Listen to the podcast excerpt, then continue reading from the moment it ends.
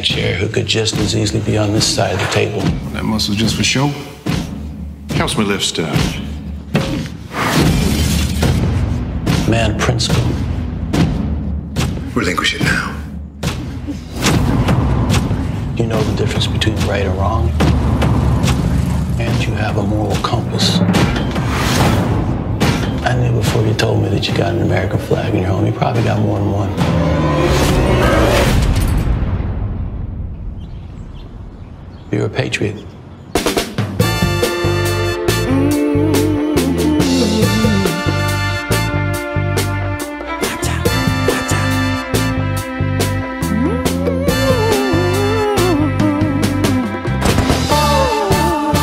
It's a dangerous line of work. Don't tell me my business. I do things direct, and I have a system. Minimum freedom. bei No Country for Old Men damals so. Das passt ja vielleicht zu der Stimmung von Bone Tomahawk ein kleines bisschen. Den hatte ich im Kino ja siebenmal gesehen, weil ich noch Vorführer war. Und so, hab, den, zwei, so. hab, hab den zweimal auf Deutsch gesehen. Äh, nee, ich habe mich dann auch mit reingesetzt und habe den mit angeguckt, weil er, ich wollte die Bilder nochmal sehen. Und danach habe ich den dann auf Englisch geguckt. Aber wie du sagst, das ist wichtig, dieser Akzent, der Dialekt bei einem Western. Und das hast du bei Bone Tomahawk, denke ich, auch. Und Kurt Russell höre ich sehr gern in Originalstimme. Also das werde ich auf jeden Fall noch nachholen.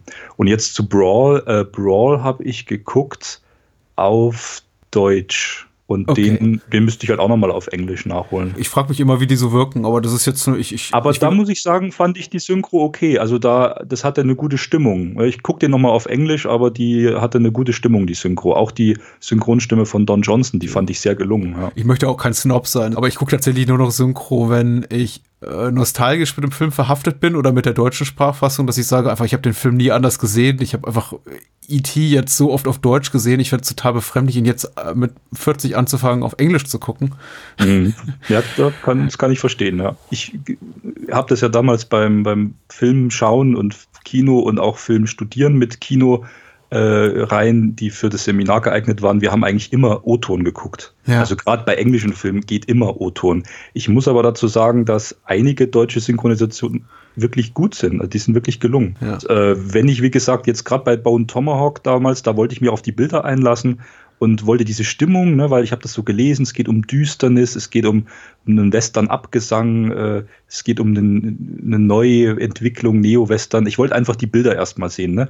Und ich muss sagen, da wird ja jetzt nicht so viel gesprochen. Äh, da, kannst, du- da kannst du dann auch mal sagen, ich gucke mir mal die deutsche Synchro an. Aber da war es wirklich auffällig, dass die Synchronstimme von Kurt Russell, wenn man Kurt Russell, das ist ja die von Bruce Willis, ne, die deutsche Synchronstimme, Mhm. wenn du den kennst und hörst auf einmal eine ganz andere Stimme, das, das ist natürlich auch erstmal befremdlich, ja. Ja, ja. Was Ver- soll's? Verstehe, ja. Was Äh, ich soll's? fand den, diesen Südstaaten-Einschlag hier von Vince Vaughn in äh, Brawl äh, jetzt äh, relativ markant und ich finde, das hat seinen Charakter so ein bisschen äh, ausgezeichnet. Deswegen, äh, also mir Ja. wird er tatsächlich fehlen in der deutschen Fassung, weil er wird, er, es wird eben auch immer extrem drauf rumgeritten, dass er dieser, dieser aufrechte äh, Südstaaten-Typ ist. Also ich fand das relativ, äh, war mir relativ wichtig, aber ich habe jetzt auch eine Fassung geguckt, wo auch die deutsche Tonspur mit drauf war und ist, ich glaube, es ist auch eine Gewöhnungssache. Ich, meine Frau guckt gerade eine Serie, die ich schon gesehen habe, eben komplett im O-Ton und sie guckt die eben in der deutschen Synchro und sie sagt, das, das ist so total in Ordnung, mir fehlt nichts. Und ich sage, ja, mir, mir, mir fehlt, glaube ich, nur was, wenn ich das mit dir gucke, weil ich eben weiß, wie die anders klingen im Original. Ja, ja, ja. Und ich das immer im Hinterkopf habe, so, so sprichst du doch gar nicht. Aber zumindest machen wir uns Gedanken über den Vergleich. Es gibt ja Leute, die gucken generell nur Deutsch. Ich glaube, da sind wir ja schon, da, da haben wir schon mehr äh, er, erlebt und erfahren dürfen, ne? wenn wir uns dann hin und wieder auch auf die Originalfassung äh, einlassen. Ja. Na, der ähm, Christoph Draxtra vom, vom Com-Kino hat er ganz konkret, glaube ich, mal ein Jahr benannt oder ein Jahrzehnt, wo er meinte, dass die äh, deutschen äh, Synchronfassungen einfach nichts mehr taugen. Er meinte irgendwie ab 1991 taugt das alles nichts oder ab 89. Ich habe es nicht mehr genau im Kopf, aber er hat, er hat das einmal relativ präzise benannt und ich dachte, oh, ist aber mutig. Also könnte ich jetzt gar nicht so sagen. Da äh, kann ich jetzt nur darauf schließen, dass er sich auf manche äh, markanten Synchronstimmen der 80er Jahre Helden beruft, die halt wirklich sehr markant in der Phase waren. Ne? Äh, meine These war dazu vielleicht, dass die Verleihfenster einfach äh, kürzer wurden, dass es ja einfach früher noch irgendwie bis in, in die 80er, frühen 90er durchaus mal sechs bis zwölf Monate dauerte, bis jetzt ein Hollywood-Film nach Deutschland kam und ja. einfach mehr Zeit hatte für Synchrondrehbücher und für äh, also gute Synchronfassung einsprechen. Und irgendwann war das eben so weit, dass es hieß, am 4. Juli am Independence Day startet ab der Film in den USA und am 6. Juli läuft er in den deutschen Kinos und entsprechend wenig hatte dann habt das, das deutsche Synchronstudio Zeit, sich um die Fassung zu kümmern. Mhm. Also mir, mir fiel auch irgendwann auf, dass einige Filme, die husch husch so in deutsche Kinos kamen. Also damals war ich da sehr viel nerdiger, glaube ich, unterwegs. Heute ist mir das relativ egal, weil ich gucke einfach kaum noch deutsche Fassungen. Aber mir fiel es damals bei Con Air oder diesen ganzen Jerry Bruckheimer Produktionen immer extrem auf, dass der enorm schlecht synchronisiert war. Und der kam, glaube ich, zeitgleich raus mit dem US-Start. Hm. Und dann stieg John Malkovich aus, aus diesem Gefängnis äh, Flieger und wurde vorgestellt von irgendeinem der Wärter, die da so aus dem Off sagten, das ist Cyrus, der Virus. Und ich dachte, na, fast. Äh. das, ja. das hat jetzt keinen Eindruck hinterlassen. Ach cool, Con Air, ja, der ist auch schick. Aber du hast vorhin schon was Interessantes gesagt mit, ja. äh, mit ähm, Proud American, also dieser Südstaaten-Akzent von Vince Vaughn in Brawl. Vielleicht wollen wir da ja gleich mal reingehen in die Charakterisierung der Figur von Brawl ohne jetzt vielleicht diese White Supremacy Rassismus-Debatte zu weit. Ach so, ja, die müssen wir ja auch noch führen. Oder müssen wir die führen? Ja, na, wir, wir, wir, können die führen. Vielleicht bloß nicht, dass wir über die ähm, erzählerischen, technischen Aspekte des Films, dass wir das jetzt so übertünchen und eine rein politische Diskussi äh, Diskussion. Auf keinen ausmachen. Fall, nein, nein, nein. Wie, wie verstehst du die Figur von Vince Vaughn in Brawl? Also wie, ne, äh, welchen Bezug kann man als Zuschauer zu dem äh, aufnehmen? Ist, das, ist man dann abgeschreckt, distanziert? Kann man sich sogar mit dem identifizieren? Und wie spielt äh, Sala mit dieser Figur auch ein bisschen? Ne? Mhm. Also ich habe relativ schnell Zugang zu dem zu der Figur gefunden, muss ich ganz ehrlich sagen. Es ist ähm, also diese ganzen Überlegungen. Vielleicht muss ich ein bisschen weiter ausholen. Also diese ganzen Überlegungen, dieser ganze Diskurs auch über dieses ähm, darüber, dass jetzt, um es kurz zu sagen, die Alt-Right-Bewegung in den USA, der, die, die, die Bewohner des Bible Belt, die, die, die Südstaaten Rednecks diesen Film abfeiern dafür, dass äh, es hab so einen integren Weißen äh, präsentiert, der halt den Latinos oder äh, Schwarzamerikanern äh, allen überlegen ist. Das, das habe ich damals noch komplett ausgeschlossen. Ich habe den Film äh, Ende 2017 gesehen und fand ihn total super. Ich fand auch äh, Vince Vaughns Figur, also Bradley, ganz spitze, weil er, er hat so ein total aufrechter, verlässlicher, integrer Typ ist, der eben auch so meine Erwartungen an, an ihn und seine Figur untergraben hat oder nicht erfüllt hat, in dem Sinne, dass er eben kein, kein tumber Schlägertyp ist, sondern sehr, sehr routiniert mit teilweise auch sehr extremen Gefühlslagen umgeht, mit seiner Kündigung oder mit der Tatsache, dass ihn seine, seine Frau betrügt, hier, die von Jennifer Carpenter gespielt wird, und sich eben dann andere Wege sucht, um seinen Frust abzulassen. Das fand ich erstmal sehr unkonventionell für diese Art von Film oder für diese Art auch von Filmfigur und erstmal sehr sympathisch. Also der, mein, mein erster Zugang war eigentlich schon, den habe ich relativ schnell gefunden. Mhm. Ging es dir anders? Nee, fand ich interessant, geht mir nämlich genauso. Also äh, durch sein ähm, doch eher zurückhaltendes, mimisches Spiel. Er, er, er, guckt eigentlich jetzt nie böse. Ne? Er guckt eigentlich immer recht freundlich, ausgeglichen, ruhig. Und auch das mit dieser Kündigung, das wird ihm, das war natürlich dramaturgisch klar. Du hast gesehen, der wird jetzt gekündigt. Mhm. Sie stehen schon so ein bisschen auf Abstand, so. Das geht jetzt nicht anders. Und dann auch die Reaktion, wie er das verarbeitet, wie er sagt, naja, toll, den anderen, den ich eingearbeitet habe, dem habe ich das auch noch gesagt, dass, dass, er, dass er eine Chance bekommen hätte. Also das wirkt alles relativ aus dem, aus dem Moment, auch aus dem Leben. Das wird gar nicht so weit hergeholt. Alles wird es so kurz, wirst du da reingeschmissen, dann holt er seine Sachen aus dem Spind, äh, räumt einfach friedlich seinen Spind und geht und sagt, ja, der leckt mich halt am Arsch. So, ja, dann, dann ist es halt so. Gleichzeitig war mir klar, dass diese Figur in ihrer Physis auch, das muss ich auch sehr beeindruckend, wie Vince Vaughn das spielt und auch wie er da auch physisch dargestellt ist. Er ist schon sehr, er ist nicht übertrainiert, aber ist schon sehr muskulös und groß und er wirkt sehr wuchtig, ja. Mhm. Und wenn er dann auch mit seinem, ist das so ein, ist das so ein Sportscar, ja, schon fährt nach Hause und dann, ja, dann findet er raus, dass die Frau ihn betrügt hat, dann, dann merkt man dramaturgisch schon, okay, also beschissener kann es eigentlich gar nicht mehr laufen. Er dehnt das nicht jetzt ewig lang, er sagt, ja, dem geht's hier scheiße, dem geht's da scheiße und nach einer halben Stunde macht er erstmal alle fertig aus irgendeiner Wut heraus. Nein, er erzählt dann eine ganz neue Geschichte. Die, äh, und da wirkt dieser Prolog, wie er mit Problemsituationen umgeht oder eigentlich mit existenziellen Fragen umgeht, äh, wirkt da äh, sehr wichtig, finde ich, äh, dass man Zugang zu der Figur eben bekommt. Mhm. Dass man merkt, was ist das für ein Typ. Und man ist von Anfang an bis Ende bei diesem Typen. Ja. Ähm, wir hatten vor dem Vorgespräch gesagt, als wir über, ich glaube, da, da hattest du aber Bone Tomahawk, äh, Salas Film, den er zwei Jahre zuvor gemacht hat, referenziert, dass da nicht viel geredet wird, aber doch eben sehr viel über die Figuren gesagt wird. Und genauso, ja. das finde ich auch eine Qualität, die Brawl total auszeichnet. Man hat im Grunde relativ wenig auf der Tonspur, was in den ersten fünf bis zehn Minuten passiert, im Sinne von ähm, Character Description. Also einfach Momente, die so, in denen dir gezeigt wird, so und so tickt der, äh, das ist halt so die, das ist halt die Philosophie, nach der er sein Leben führt und so weiter und so fort. Also wir sehen eigentlich nur in Alltagssituationen und eben seinen Umgang damit. Na klar, sein, sein, sein Tattoo da im Hinterkopf wird relativ prominent in Szene gesetzt. Oder das Auto gerade angesprochen, das fand ich auch total wichtig. Es ist eben so ein Sportscar, es ist ein Pontiac äh, älteren Jahrgangs, ich glaube dasselbe Modell hier wie, wie das, was äh, Michael Knight, der Knight Rider fährt, aber eben eine, eine nicht ganz so sexy Version, also ein Pontiac Firebird. Ja. Aber eben auch kein aktuelles Modell, sondern eins aus den, ich glaube, frühen 90ern. Also da, das sagt ja alles so ganz viel aus, finde ich, über die Figur. Also das ist jemand, für der sich offensichtlich für Autos interessiert, der hat ja auch vorher in der Autowerkstatt gearbeitet, äh, scheint zumindest so aber sich eigentlich kein wirklich tolles Auto leisten kann. Mhm.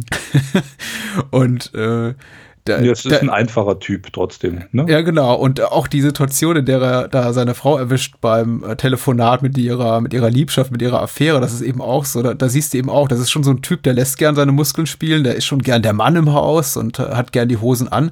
Aber das ist eben auch ein, auch ein sehr unsicherer Mensch, ein sehr unsicherer Mann, trotz eben seiner Größe da von, von, von zwei Metern und seinem äh, Oberkörper wie ein Schrank. Ja, der sieht eben auch aus wie so ein Türsteher. Du hast ja recht, der hat nicht so Hollywood-Muckis im klassischen Sinne wie hier. Hier ist mein, mein Six- oder Eight-Pack und äh, er sieht nicht jetzt nicht aus wie, wie, wie Tom Cruise oder Brad Pitt.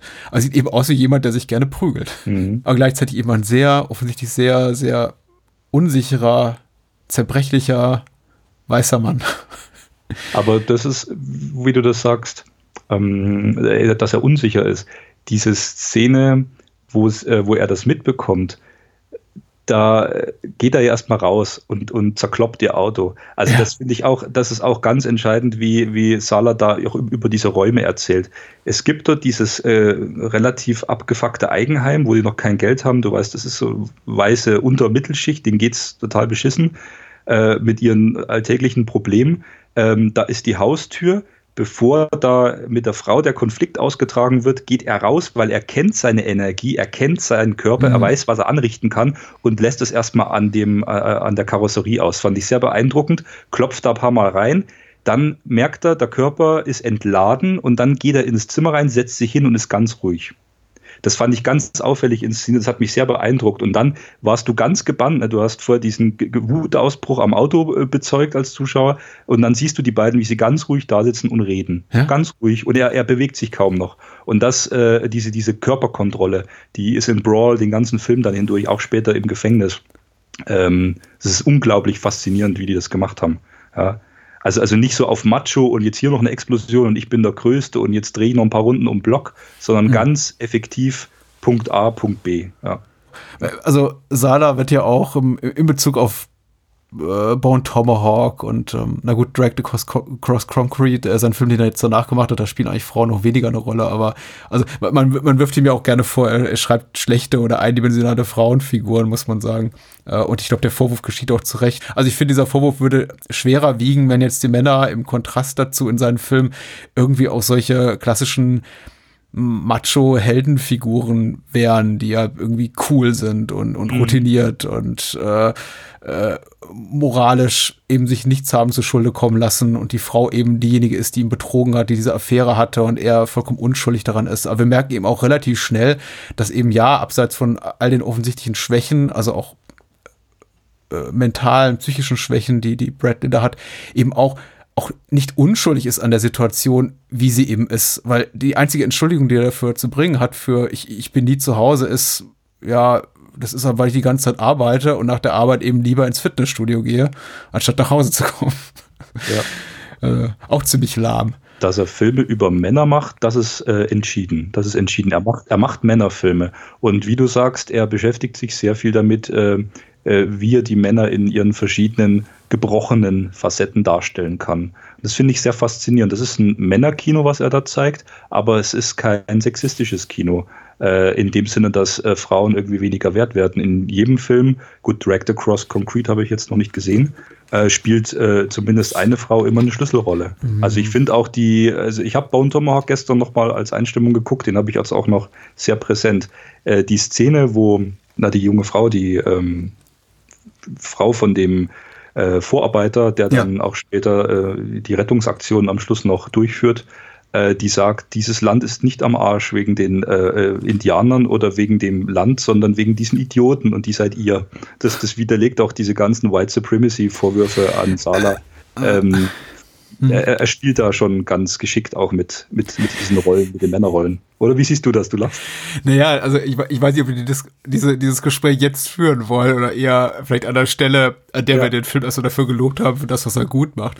Also ich finde, ideologisch ist das schon bin ich da sehr zwiegespalten, aber ich muss sagen, da färbt eben auch, ich habe kürzlich jetzt von ähm, ein paar Wochen Direct Across Cross Concrete gesehen, also diese Seherfahrung färbt da auch ab, weil da ist es nochmal noch mal deutlicher. Hier im Brawl, und ich habe jetzt nochmal ganz gezielt drauf geachtet, kann ich eigentlich fast jede Form der rassistischen Äußerungen nicht entschuldigen im Sinne von, ja, ist doch auch irgendwie richtig, sondern zumindest mir dramaturgisch erklären, äh, mhm. warum Sala das eben macht.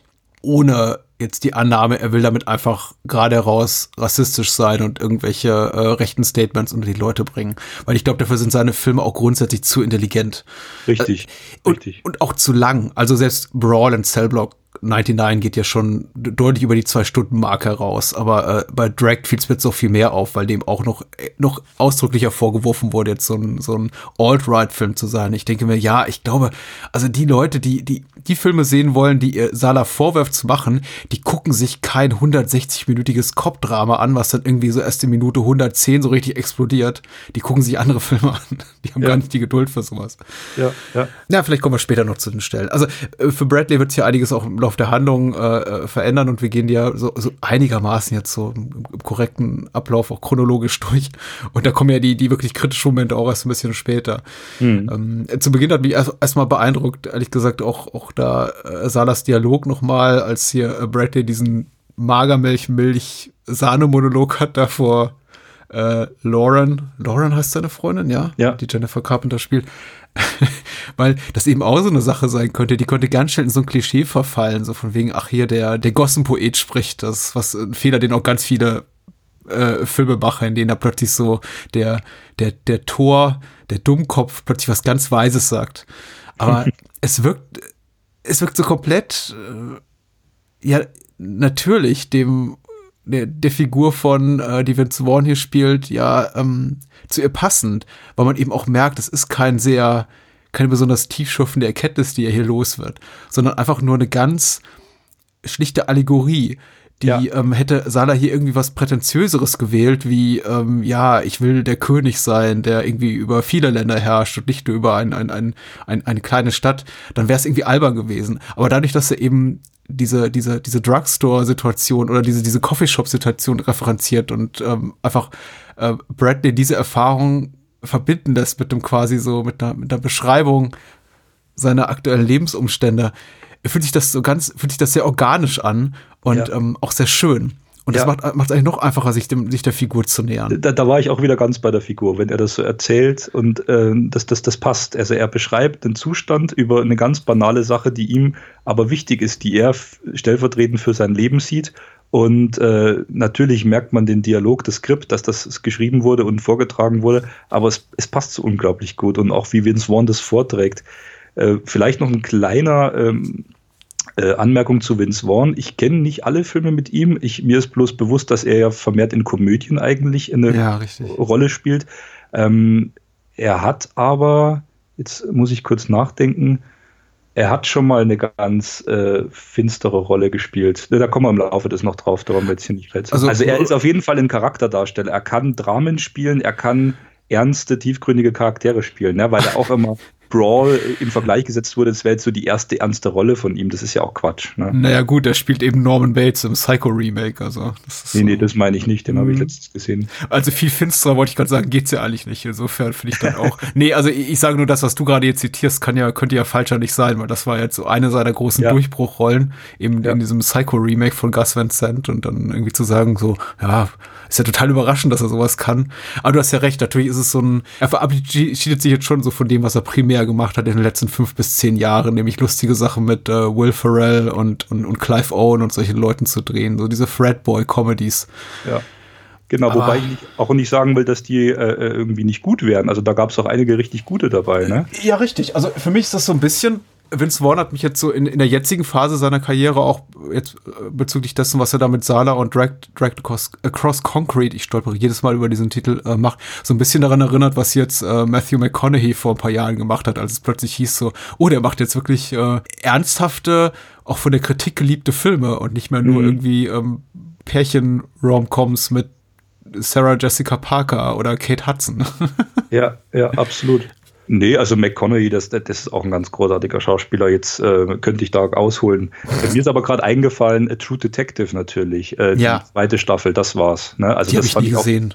Ähm, mh, also die erste, da sind wir wieder bei McConaughey. Ne? Da hat er mit Harrelson die erste brillante Stimmt, Staffel ja. gespielt und in der zweiten war Vince Vaughn zu sehen. Also ich fand die äh, äh, reduzierter, in Stellen nicht mehr so originell wie die erste Staffel, weil die war schon ein Knaller, äh, aber trotzdem noch sehr beeindruckend. Ne? Und da ist auch Vince Vaughn äh, sehenswert für alle, die, die ihn da nicht gesehen haben. Unbedingt mal angucken. Genau, und dann äh, wollte ich noch was über Räume und die äh, Lauren und den Bradley, die das Paar in Brawl sagen. Ja. Äh, wir waren ja gerade bei der Szene, wo sie äh, sich da in ihrem äh, noch simplen Eigenheim, ja, mit Amerika-Fahne, kommen auch später noch dazu, hinsetzen, unterhalten. Alles ist ziemlich grau, dreckig, abgefuckt und du denkst dir nur, ja, da möchte ich nicht wohnen.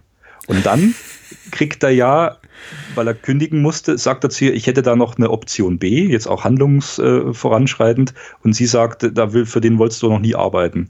Er sagt, ja, ich probiere es mal, ne? so die Option B. Äh, das wäre wie wenn wir jetzt auch sagen müssten für unsere Familien, wir machen jetzt noch Plan B, weil es nicht mehr anders geht, weil wir einfach. wir werden jetzt Drogenkuriere. Nein, nein, genau. Und äh, nee, gibt ja noch andere zwielichtige Jobs, ne? Und Ach du, ja. ähm, weißt du, im Moment würde ich fast alles machen. Und äh, schneide ich raus oder auch nicht. Nein. Und dann gibt es ja den Cut und auf einmal wohnen die in so einer Villa. Ja. Und das fand ich sehr auffällig. Mhm. Es gab diese, diese, diese Monate danach, ich weiß nicht, ob es 18 waren, auf jeden Fall in der Zwischenzeit ist sie dann auch äh, schwanger. Ja? Sie bauen sich ein Eigenheim auf. Es wirkt wieder alles sehr routiniert. Er hat seinen Job. Er guckt nicht anders, als er vorher geguckt hat. Er zieht das so durch, so seinen Alltag und macht das für die Familie. Ne? Mhm. Sehr familiär. Und dann gibt es die Szene, wo ähm, er nach Hause kommt und sie in der Küche bloß irgendwas schneidet. Und er sagt, du kannst doch nicht mit dem Messer. Ja, du könntest dich schneiden, du könntest umkippen, du könntest hinfallen, ohnmächtig werden. Und wenn ich gerade unterwegs bin und bin nicht da, was ist dann? Das fand ich eine ganz wichtige Szene, weil er immer versuchen will, äh, dass es ihr bestmöglich geht. Also er kriegt dann auch, äh, was du vorhin mit Unsicherheit angesprochen hast, das, das stimmt hier wieder, das kommt hier wieder rein. Äh, er ist sehr unsicher, auch mal einer Frau einfach mal da ihr Ding machen zu lassen. Ne? Und, und nicht diese, der hat so eine Kontrollangst, hat er. Äh, sie könnte jetzt stürzen und, und dann wäre das Kind und sie wären dann in Ohnmacht und krank und könnte was passieren. Hm. Äh, eine ganz versteckte psychische Kontrollsucht. Und ich finde, das spiegelt sich in den in Räumen, wie Sala diese Villa ausleuchtet, äh, sehr stark wieder. Das ist keine schöne, funkelnde Villa, wo alles, also sie ist natürlich attraktiv, ja, äh, die äh, könnt da schon gern wohnen, aber es ist, wirkt alles so blass, so fahl, dieses Licht scheint so fahl durch. Und dann bringt er sie ja in das Schlafzimmer rauf, weil er sagt, jetzt wird hier nicht weiter gekocht, ich kümmere mich jetzt mal um dich. Und dann bahnt sich eine mögliche romantische Szene an, also eine sehr ehrliche, aufrichtige romantische Szene, zwischen der werdenden Familie. Und dann klingelt das Telefon und sein Arbeitgeber ist natürlich dran und sagt, du musst kommen. Und dann gibt es diesen Cut und sein Gesicht ist wie ausgewechselt, auf einmal ganz ernst. Er ist völlig wieder in seiner Working Role ja, und lässt sie einfach sitzen. Das fand ich so krass, das fand ich eine der beeindruckendsten Szenen im Film und lässt sie sitzen auf dem Bett oben im Zimmer, bringt sie gar nicht mehr mit runter und sagt Tschüss, bis später und geht. Ja. Und dann sitzt sie allein in dem Zimmer, die Tür ist zu und dieses Zimmer wird dann von so einer Weitwinkelaufnahme gezeigt, wie sie ganz alleine da rechts auf dem Bett sitzt und das Zimmer ist einfach leer. ich hatte da eine kurze schriftliche äh, Kritik nur dazu geschrieben. Da habe ich eben geschrieben, da sehe ich diese, diese Isolation und Gefangenschaft, dass auch sie schon in ihrem Eigenheim eigentlich äh, eine Gefangene irgendwie ist. Ne? Er lässt sie nichts machen, äh, sie darf nichts und jetzt lässt er sie wieder sitzen. Die Figuren in dem Film Brawl sind Gefangene. Und das spiegelt sich ja auch später im Gefängnis wieder. Jetzt bin ich mit meiner Ausführung fertig. Auf noch mal einer zweiten Ebene reflektiert das für mich auch nochmal das Gefühl, was ich habe, schon so nach ihrem ersten Austausch, nach ihrem ersten Konflikt, dass eben in der Ehe der beiden niemals so alles wirklich in Ordnung scheint. Also es gibt ja immer wieder die, die, die Versuche einer Seite, insbesondere die von Lauren, bei Bradley nahe zu sein, aber er lässt es auch nicht wirklich zu. Mal aus gutem Grund und mal einfach, weil er gerade einen Job zu erledigen hat. Aber dem zuvor geht ja auch schon die Szene, in der sie ihn quasi so wieder ich weiß nicht, ob sie ihn in den Arm nehmen will, aber sie geht auf jeden Fall auf ihn zu. Und er sagt, ich kann das jetzt einfach nicht. Also nicht hm. nach dem, was du mir gerade gesagt hast. Ja. Und es klingt, es klingt überraschenderweise nicht vorwurfsvoll. Nicht so im Sinne von, Frau, du hast dir was zu, Schulde, zu Schulden kommen lassen, sondern einfach, du hast einen Fehler gemacht als Resultat meiner eigenen Fehler oder meines eigenen Versagens. Ähm, lass uns damit jetzt ein bisschen leben, aber erstmal um, umzugehen lernen ähm, ja. und es dann nochmal versuchen. Und ja, auch diese Fassade, ich weiß nicht, ob ich so weit gehen würde und das als Villa bezeichnen würde, du hast ja recht, das ist ein sehr schönes Haus, um, ungleich zu dieser ähm, Hütte da in Leichtbauoptik, Leichtbauweise, die, die sie da vorher bewohnen, ist ein sehr schönes Haus. Es wirkt eben auf den ersten Blick sehr schön. Die Fassade wirkt sehr schön. Du hast gerade die Ausleuchtung beschrieben, ganz, ganz, ganz korrekt. Ich finde das auch sehr auffällig. Also es wirkt fast schon so wie aus einer sehr, sehr gut gefilmten äh, Seifenoper. Ähm, aber du siehst eben, das ist alles sehr, sehr brüchig. Das ist alles, die, die sind tief in, immer noch sehr, sehr einsam. Und das manifestiert sich eben auch in dem Alleingelassen werden, wie du es gerade beschrieben hast. Aber eben auch in dieser Art und Weise, wie sie überhaupt in sich in dieser, in dieser Umgebung da bewegen. Es wirkt alles so ein bisschen, sie wirken so ein bisschen fehl am Platz, fand ich. Also auch wie sie da in der Küche steht und Essen zubereitet, das ist so, jetzt könnte man, wenn man sehr kritisch wäre, zu sagen, ja, das ist eben so die Art und Weise, wie Filmemacher denken, dass man Essen zubereitet. Die Küche ist total aufgeräumt und die Sonne strahlt durchs Fenster und es liegt im Grunde nichts außer einem Messer und ein kleines Stück ähm, Gemüse auf dem, auf dem Schneidebrett. Ja. Ja. Aber ich glaube, es soll auch noch mal äh, symbolisieren, wie, wie falsch diese Figuren einfach wirken an diesem Ort, dass sie es vielleicht auch nicht verdient haben, dort zu sein gar nicht dorthin gehören, ihr Leben, das sie sonst so führen, jenseits dieses heimischen Beisammenseins, ja. nicht weiter entrückt sein könnte von dem, was sie da vorgeben zu tun, nämlich eine solide e Ehe zu führen, äh, äh, Partnerschaft zu führen, äh, Kind in die Welt zu setzen und so weiter, äh, während ihr sich ihr, ihr, ihr Bradley da als äh, Drogenkurier verdingt. Äh, ich komme vom Hölzchen aus Stöckchen, aber ich finde, das ist, der kann unglaublich viel rauslesen und ich finde, das macht eben auch diesen Film so stark. Also jenseits diese, dieser, dieser unmittelbaren äh, Wirkung, die er eben hat, dieser Instant Gratification im Sinne von, ah, coole Action und hier wieder eine tolle Schießerei und da wieder ein cooler Spruch. Mhm. Man kann ihn wirklich mehrfach gucken und viel daraus lesen und ich habe ihn jetzt auch zum dritten Mal gesehen und ähm, wieder Sachen entdeckt, die ich beim ersten, zweiten Mal nicht gesehen habe. Mhm. Also. Ja, also ich finde ihn am beeindruckendsten, vor allem, weil man merkt, wie, wie ernst äh, Sala seine Figuren nimmt und dass er mhm. äh, uns mit ihnen da begleitet auf ihrer, ich sag mal, Odyssee, auf ihrem Werdegang. Äh, und man ist immer ganz nah bei den Figuren. Also er, er gibt immer in jeder Szene ein Gefühl, äh, Zuschauer, äh, du, du darfst hier gerne was spüren. Ich, äh, ne? Also er, er, vermittelt Gefühle. Ja? Und das, das, das wirkt nicht belanglos in, in keiner Sekunde. Und deswegen nehme ich ihn auch als Filmemacher äh, Vorfazit schon sehr ernst. Ich meine, er hat jetzt zwei Filme habe ich gesehen und mal gucken, wie das weitergeht, aber ich, ich erwarte da noch Großes. Also, ähm, also wie gesagt, das Gefängnisthema ist ja präsent in Brawl. Ich meine, äh, die weitere Story äh, reißen wir jetzt mal kurz ab, wenn es für dich okay ist. Er, ja. Es geht dann ein Auftrag, ein Drogenauftrag, äh, Kurierauftrag schief.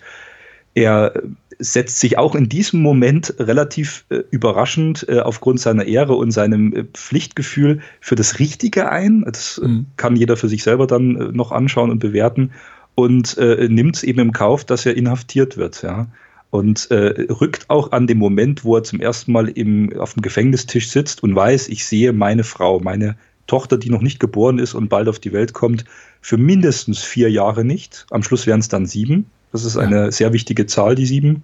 Und, und weiß das. Und er akzeptiert das von Beginn an. Das ist auch wieder das Gesicht. Vince Vaughn, er guckt so, er schluckt, er verzieht für sich kurz das Gesicht, er weiß, aber er weiß, er kann es nicht ändern. Ja, mhm. ja, und dann ist er auch wieder in Räumen. Ne? Dann, dann, dann, dann wechselt er Gefängnisse. Und, und, und was passiert dann? Er kriegt eine ziemlich fiese Nachricht. Ne? Ja, äh, zuerst mal vorneweg, natürlich spoilern wir den Film. Anders, anders könnten wir ihn nicht jetzt hier vollumfänglich ähm, besprechen. Aber Ja. das, was wir, glaube ich, so, was uns der Titel suggeriert, nämlich dieser Brawl, der auch nicht so wirklich stattfindet, also nicht in der Form, wie, wie er ablaufen müsste, wenn man das Wort Brawl jetzt wortwörtlich nehmen müsste. Das gibt irgendwie keinen Gefängnisaufstand hier Nee. zu sehen. Der findet eigentlich ja auch erst so richtig, also so ein kleiner, so ein Mini-Brawl äh, unter, unter Vaughn, also Bradley und seinen Gegenspielern findet eben auch nur in den letzten 20, 30 Minuten so statt. Und der Rest ist eben, wie soll man das sagen? Zynisches Gefängnisdrama, kontroverses Dialogkino, auch großes Gefühlskino, Spannungskino. Es gibt einen Entführungsfall. Lauren wird entführt, wie sich dann später herausstellt, unter, unter falschem Vorwand äh, landet dann eben Bradley, hab in diesem äh, berühmt-berüchtigten, also zumindest seitens des, des Gefängnisdirektors berüchtigten äh, Cellblock 99, wo er dann eben auf äh, El-Azhar, heißt er, glaube ich, sein, sein Gegenspieler, Ja. äh, äh, trifft, diesen Drogenbaron und seine, seine Handlanger. Das sind eine ganze Menge Filme, die in diesen 130 Minuten stecken. Und ähm, trotzdem habe ich das Gefühl, es passiert alles mit einer, mit einer sehr, sehr großen, mit einer sehr, sehr großen Ruhe. Also alles wird immer sehr, sehr auserzählt und es ist sehr, vielleicht wenn man dem Film kritischer gegenübersteht als wir, vielleicht auch teilweise so ein bisschen langatmig. Man könnte sich zum Beispiel fragen, er landet jetzt zuerst in diesem Gefängnis, das ähm, The Fridge heißt, also The Fridge zumindest abgekürzt wird. Und er kriegt ja diese ganze Einführung in, in die Gefängnisriten durch hier diesen Mitgefangenen. Es wird eben gezeigt, wie er in der Warteschlange steht und, und Sachen abgeben muss und dann ein bisschen aufmuckt und dann heißt, dann heißt es zurück ans Ende der Schlange und nochmal. Und darauf wird eben sehr, sehr viel Zeit verwendet, um so zu zeigen, um so zu zeigen, wie er langsam zer- zermürbt wird von diesem System. Auch schon in dem Moment, wo er eigentlich noch gar nicht in diesem Höllenknast ist, den da Don Johnson leitet. Ähm, selbst in einem regulären Knast ist es schon so, so, dass sein, dass er gebrochen werden soll, aber trotzdem halt immer aufrecht, also im übertragenen Sinne, moralisch aufrecht, da durchgeht. So von wegen, die sieben Jahre schultere ich, äh, komme was wolle. Also Bis dann eben Udo Kier zu Besuch kommt, ja. Genau, also mir war relativ klar, wie du auch sagst, mit diesen Gefängnisriten, dass das sehr bedächtig, sehr ruhig eingeführt wird, war für mich klar, äh, sein Leben wird im Knast enden. Ja. Äh, das, das, das ist klar. Also, dass der Film sich dann nicht mehr irgendwie die letzten halbe Stunde wieder rausbewegen würde und versucht irgendwie wieder eine, eine, eine Harmonie außerhalb dieses Gefängnisses zu schaffen, das war dann irgendwo klar, Ja. weil es dauert ja auch unglaublich lange, bis er mal ins Gefängnis kommt. Bis, ich habe ich hab nochmal nachgeguckt, also ich habe ihn, hab ihn geguckt und dann nochmal äh, durchgesippt. Äh, zeitlich musst du gucken, nach 45 Minuten geht das erst Richtung Gefängnis. Ja. Vorher wird sich sehr viel Zeit genommen außerhalb. Fast eine Stunde vielleicht sogar. Dann ist er im Gefängnis und dann beginnen diese Riten. Und dann ist klar, der Film endet im Knast. der, der Strudel, dieser Abwärtsstrudel, in den er sich da reinbewegt, in dem Moment, in dem er eben sagt, okay, ich bin jetzt hier, ich tue das einzig Richtige Ja. und er schießt jetzt eben da meine beiden Kompagnons, die ihm ja eben aufgezwungen werden für diesen, für diesen äh, Drogendeal, wo sie da diese Taschen bergen müssen aus Ja. dem Hafen. Das fand ich zum Beispiel einen merkwürdigen Moment, weil es einer der wenigen Momente, in denen halt der Film erstmals da Bradleys Perspektive so verlässt und hier diesen Pedro zeigt, wie bei, beim Tauchgang. Da dachte ich, oh, das habe ich jetzt, ich habe gar nicht erwartet, in diesem Film den Tauchgang zu sehen, aber na gut. Das stimmt, ja, Ähm, ja das stimmt. Aber das ist eben äh, die, sein, sein Absturz, das ist ja fast schon so ein bisschen Computerspielartig, dieses Runterleveln so von, na, jetzt sind wir noch so in, in, einem, in, in einem Knast, wie hast du schon tausendmal gesehen in anderen Filmen, äh, hoffentlich noch nie selber erlebt, äh, kannst du irgendwie mit leben zu, ja, jetzt wird's so ein bisschen schlimmer, oh, jetzt wird's noch schlimmer und jetzt bin ich schon in, in einem wirklichen Höllenknast gelandet und in dem Höllenknast geht's dann auch noch mal bergab. Ja. Genau, dass wir auch so als, als Zuschauer richtig, wie, wie du es beschreibst, an den Punkt kommen, an dem wir wissen, er kann da nicht mehr raus. Nicht, nicht nur rein geografisch, weil er sich offensichtlich weit unter der Erde befindet, getrennt von, von der Außenwelt durch 20 Stahltüren gefühlt, sondern einfach auch psychologisch.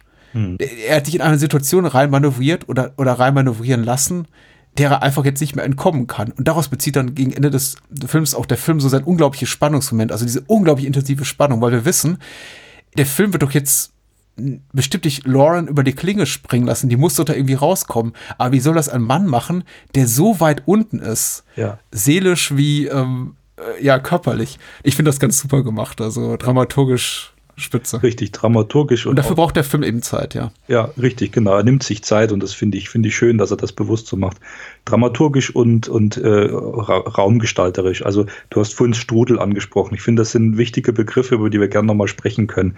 Ein Strudel ist was, was dich von außen nach innen in so ein Zentrum reinzieht. Ja, da, da steckt auch das Dramaturgische drin, ich komme nicht mehr raus, es, es, es kann nicht sein. Und ich habe zum Beispiel mal gesagt, der Film ist ein Labyrinth, wo man immer weiter nach innen geht und in dem Inneren wartet dann der Endgegner. Du hast es von uns mit diesem Down-Leveln schön beschrieben. Und dieser Endgegner ist halt dann eben Don Johnson äh, und die finale Resolution auf einen wartet. Und das wieder das auch mit den Räumen macht. Also dieser erste Fridge-Knast, der ist noch relativ hell. Ich will nicht sagen freundlich, um Gottes Willen, aber relativ, mhm. ne, der ist noch oben. Du musst gucken, die gehen ständig Treppen rauf, Treppen rab. Das ist ganz wichtig. Es gibt eine Szene, wo er von seinem ersten äh, Kompagnon, das ist so ein älterer schwarzer Herr, der ihm so ein bisschen Tipps gibt, wie er sich im Knast verhalten sollte mhm. äh, und sagt, komm hier und dann, wenn du das machst, dann geht es dir besser und dann kommst du hier leichter um die Runden. Äh, der, der bringt ihn der bringt ihn dann zu seinem äh, Zimmer und da geht es erstmal ein paar Treppen rauf. Das ist wie so ein kleiner, leichter Aufstieg, so eine, das ist eine zynische Andeutung, es könnte besser werden. Und dann, als er oben, als äh, Udo Kier kommt, diese Nachricht überbringt, ihm sagt, was er zu tun hat, damit seine Frau überleben kann, dann beginnt der Abstieg und dann zerkloppt er oben erstmal zwei, drei Wärter und dann bringen sie ihn am Handschellen die Treppe wieder nach unten. So, der Film bietet da echt viel, so mit diesen die Dimensionen oben, unten und ins Innere.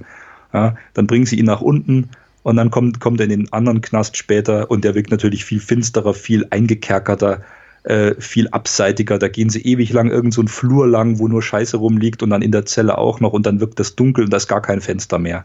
Ähm, äh, also das, das, ist, das ist toll, also wie der Film da gestalterisch arbeitet. Ja. Nach dem äh, ohnehin schon sehr, sehr eindrucksvollen Gespräch, das hier äh, Bradley hat mit Dr. Pellman, also der, der angebliche Gynäkologe von Lauren, der hier gespielt wird von Udo Kier, der, die, die Szene ist auch schon toll. Aber danach folgt eben so für mich der, der erste richtig herausragende Action-Moment tatsächlich auch des Films, wo auch äh, Sala einfach zeigt, welche physische Kraft in, in, in Bradley steckt. Nicht, dass wir das vorher nicht schon geahnt oder gesehen haben, also wir haben ja gesehen, wie er das Auto auseinander nimmt und eben wie er sich auch in so einem Shootout äh, beweisen kann. Aber diese Szenen waren inhaltlich stark, weil eben unkonventionell. G ganz selten sehe ich einen, einen Mann ein Auto zerlegen aus, aus Wut, um sich abzureagieren über eine ähm, persönliche Betroffenheit oder Enttäuschung. und ganz selten sehe ich einen Kriminellen, der quasi andere Kriminelle tötet und sich freiwillig der Polizei ausliefert. Aber die Art und Weise, wie es gefilmt war, war ich möchte nicht sagen konventionell, das ist zu abwertend, aber in einer Art und Weise, wie ich es, glaube ich, schon so oder so ähnlich woanders wo gesehen habe. Also der Shootout ist für mich zumindest kein, kein herausragender Action-Moment, aber diese, diese Entscheidung Salas, eben diesen, diesen Kampf zu zeigen, in, hauptsächlich in totalen, in sehr, sehr langen Einstellungen, mhm. auch Körper sich bewegen zu lassen, zu sich finden zu lassen, also die Art und Weise, wie er diesen, wie diese, diesen Gefängniswärter klein macht, auch auf eine auch unbeholfen, holprig, möchte ich teilweise sagen. Ja. Also der, äh, der, ja. die, der, der, Kampf hier zu Beginn, das lässt gegen Ende so ein bisschen nach, hat doch nicht, hat doch keine Eleganz. Er, er, er weicht mühsam den Schlägen aus des Wärters, er hat schon irgendwo so einen Plan, er greift an den richtigen Stellen zu, aber es hat eben eine Langsamkeit hm. auch, die, die sehr nah an der Realität liegt, äh, ja. für, für mein Gefühl, was eben andere Actionfilme oder Bewegungskino nicht so äh, naturgetreu oder naturgemäß abbildet, die, die fand ich hier schon bemerkenswert. Und das war so der erste Moment, wo ich damals, also als ich den Film zum ersten Mal sah, so richtig zurück wich auch vor dem Film, auch körperlich ein bisschen weiter vom, vom Bildschirm wegrückte und dachte, oh, das ist ja mal interessant, weil bis dahin hatte ich eben vieles von dem auch so die, ähm, die Art und Weise, wie die Figuren angelegt sind, der Inszenierungsstil, auch eben vorher schon den Born Tomahawk gesehen und wusste eigentlich, was da kommt. Aber da entpuppt sich für mich Sala, ich weiß nicht, wie es dir geht, äh, zum ersten Mal als so richtig guter Actionregisseur auch. Absolut, nein, da gebe ich dir in jeder Hinsicht recht. Dieses äh, teilweise behäbige, ohne das abwerten zu wollen, er ist zwei Meter groß, dieser Verzicht auf irgendwelche Actionschnitte, ja, dass, dass ständig nur Bildfetzen reingeströmt werden und hier noch ein Schlag und hier eine Kante, dass so eine Art Bildgewitter auf einen reinströmt, darauf scheißt Zahler völlig, der zeigt eine Totale und lässt zwei Körper bewegen, ja. Und äh, das sind jetzt keine Martial Arts Profis, sondern sind einfach zwei grobe Typen, die sich kloppen. Und das, das, das zieht dich auch als Zuschauer unglaublich tief rein und lässt dich das ernst nehmen. Finde ich absolut richtig, ja. Und das, das geht ja dann später in den ganzen Film nochmal so schön weiter ich, es ist schon ein bisschen pervers und auch zynisch. Man guckt ihm wirklich gerne zu, wie er sich da kloppt. Es ist unglaublich brutal und erschreckend, aber wie das inszeniert ist, man, man guckt dazu und ist echt erstaunt. Ja? Und, und man, man will mehr. Ich, es, ist, es hat eine komische Wirkung auf den Betrachter. Ich meine, wir haben jetzt beide sehr viele Filme geguckt. Ähm, mich würde interessieren, wie es dir ging, aber ich finde, der Film macht so viele Sachen einfach auch ganz kleine Dinge zum, äh, für mein Gefühl, ersten Mal, oder zumindest habe ich so oder so ähnlich noch nicht gesehen, dass ich immer wieder, also mindestens fünf, sechs Mal mich zumindest geistig am Kopf packte und sagte, ach, so kann man das auch machen. Zum Beispiel auch der Moment, in dem ähm, Lauren hier überwältigt wird in ihrer Wohnung. Ich habe noch niemals in einem Film gesehen, dass jemand einen Betäubungsfall direkt ins Gesicht geschossen hat. ja. Erstmal. Ja. Offensichtlich auch mehrere notwendig sind, um Lauren überhaupt zu Fall zu bringen. Und dann eben, dass, dass auch gezeigt wird in dieser Langsamkeit, also in dieser Echtzeit. Normalerweise, wenn sowas in Film eintritt, dann ist es immer so, weiß nicht, kriegt man das in den Arsch, in die Brust oder sonst wohin, äh, zieht sich im besten Fall noch raus, denkt sich, oh mein Gott, und fällt eben um. Aber Salah spielt das unglaublich langsam aus. Auch dieser, dieser, dieser Kampf von Lauren gegen die, gegen die Ohnmacht, äh, die sie dann eben dann doch ereilt und sie stürzt. Das ist so, ich mag immer den Begriff Pacing nicht, auch wenn ich weiß, der schon vor 20, 30 Jahren Anwendung fand. Und, äh, es ist so ein, es ist ein unkonventioneller einfach Rhythmus, ja. in den eben diese Filmbilder mir gezeigt werden, den ich so nicht kenne. Es, es wird nicht, nichts wird verkürzt dargestellt, sondern eben fast immer in voller Länge, also ausgespielt, um eben die größtmögliche emotionale Wucht zu haben. Richtig. Und das kann Sala eben sehr gut. Ja. Dieses Beschleunigen, Entschleunigen, Beschleunigen, Entschleunigen, weil er, er beschleunigt ja auch, er macht ja auch riesige Zeitsprünge teilweise oder verkürzt Szenen aufs Notwendigste. Zum Beispiel bei diesem Drogendealer sehen wir nur das Notwendigste. Wir sehen quasi wirklich hier wie hier Gil und, und, und Bradley, also Gil, der Boss von Bradley, habt diesen El-Azhar treffen. Hier sind meine beiden Jungs und Schnitt. Ähm, schon ist ungefähr so die ganze Sache fast gelaufen. Und ja. da lässt es sich eben wieder unglaublich viel Zeit. Ja, mir ging das ähnlich. Was äh, für einen Punkt kann ich finden, dass ich sage, das habe ich bei diesem Film zum ersten Mal so gesehen. Ähm, es sind sicherlich diese Bewegungen, dieses Ab Abgeklärte auch. Man muss ja gucken, das ist kein heroischer Actionfilm. Er, Sala ist ein, ein wirklich sehr guter Actionregisseur, hat er sich damit gemacht. Ähm, aber er ist kein heroischer Actionregisseur. Man hat nie das Gefühl, dass Vince Vaughn Spaß dabei hat an dem, was er tut. nie er äh, weil ich vorhin am Anfang sagte, sein Gesicht hätte sich da verändert, ne, als sein Boss anruft. Das stimmt vielleicht auch bloß zum Teil. Eigentlich ist sein Gesicht immer relativ abgeklärt. Er, er weiß, er muss da durch, er hat einen Plan und den zieht er durch. Er, er versucht das mit seiner Physis zu schaffen, aber er hat keine Freude dran. Also äh, es regen sich keine Emotionen, äh, wie jetzt bei so einem Fast and Furious Film, ganz kurz nur, wo die sich dann kloppen und ziehen Grimassen und zwinkern sich zu und yeah und we have fun. Ja, nee, hier, hier gar nicht. Und das äh, gibt dem Film halt auch so eine Ernsthaftigkeit. Ne? Äh, wenn wir schon bei Kämpfen und Gewalt sind und bei der ungekürzten Fassung, ich fand es unglaublich beeindruckend zu sehen, wie da hier Schädel splittern.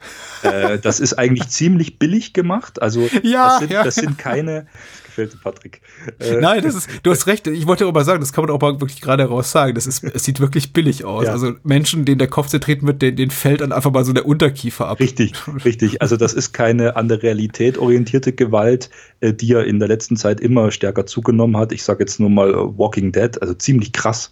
Äh, in manchen Walking Dead Episoden wieder auch äh, mit, äh, mit, mit Knüppeln oder mit Schlägern oder anderen Gegenständen auch Leute einfach nur zermatscht und, und werden aber dann eben einfach so getroffen werden, dass man sieht, oh, das sieht aber verdammt realistisch aus. Mhm. Äh, der kippt dann einfach bloß weg und man sieht Blut und es wirkt rau. Aber hier sagt Salah, nee, dieser Mann kann mit einem Fuß einfach einen Schädel zerdrücken und den dann noch schön über den Boden wischen.